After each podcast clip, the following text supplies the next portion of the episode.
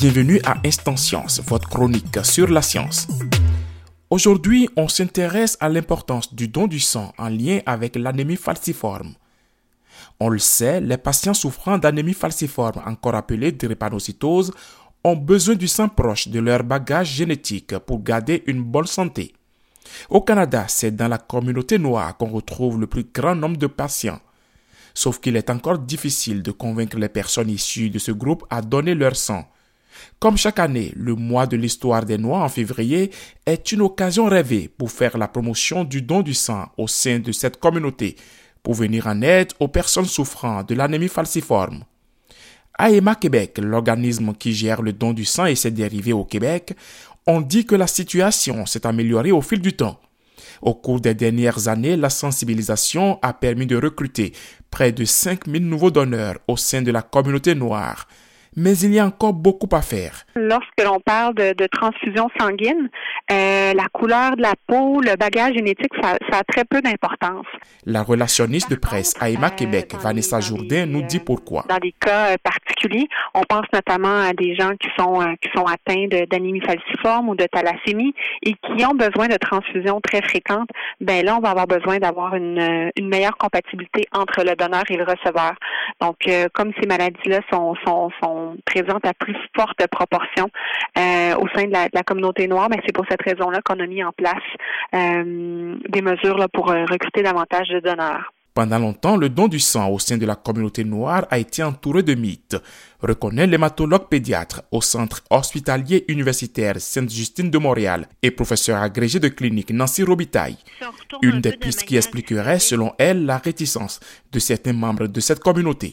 Quand il y a eu la crise du, sang contaminé, bon, avec le début euh, du VIH, il y a certaines euh, catégories euh, de, de, receveurs qu'on leur a dit finalement de pas se de pas se présenter. Ils appelaient ça les quatre H. Là. Il y avait les hémophiles, les hommes qui avaient eu des relations sexuelles avec des hommes et entre autres les haïtiens.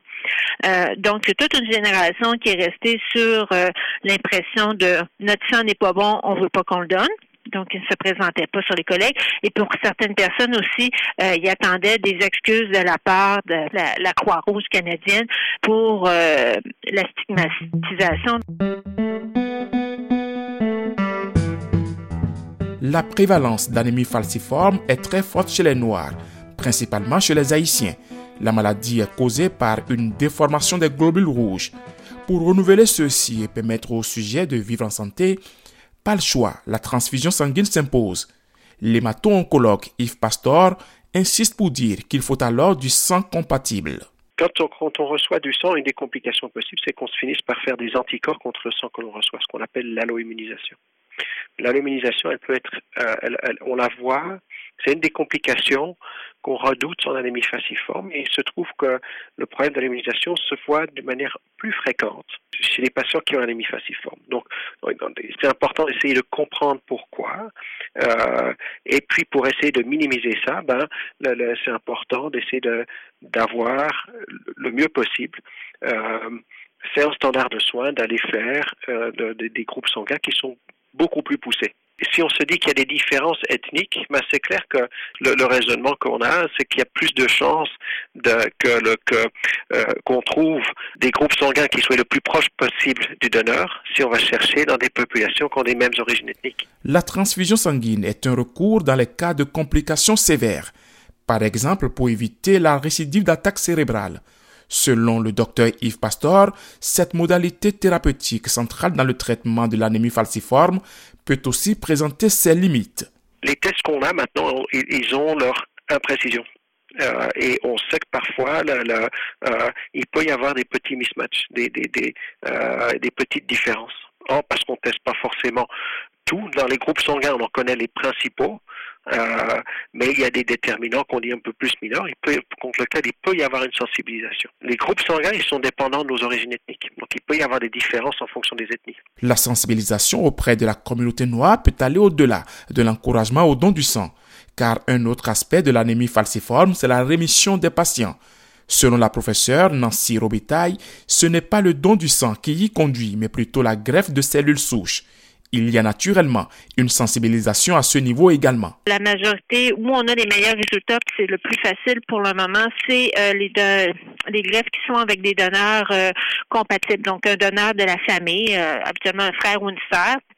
Mais on sait qu'environ seulement environ 17 des, des, des personnes animées falciformes ont un receveur dans la famille. Donc, euh, ça limite beaucoup. La grande majorité n'ont pas de donneurs. Puis quand on va dans les donneurs de registre, donc des gens qui ont, aucun lien de parenté, euh, c'est difficile de trouver des donneurs dans les registres parce qu'un, il n'y a pas beaucoup de donneurs de race noire dans les registres, puis de deux, c'est qu'il y a beaucoup de variétés euh, au niveau génétique pour les HLA. Donc, c'est difficile de trouver des donneurs. Il y a des nouvelles euh, voix qui commencent à être regardées, donc la greffe haplo-identique, donc un des deux parents qui donne sa moelle, mais ça demeure un stade encore euh, très expérimental. Il n'y a pas beaucoup de données. donc, on le réserverait vraiment pour des cas extrêmement sévères qu'on peut pas contrôler puis avoir une qualité de vie acceptable avec les traitements actuels. Donc, oui, ça se fait, mais c'est une minorité de patients présentement qui en bénéficient. Mais l'espérance de vie des patients est une autre paire de manches.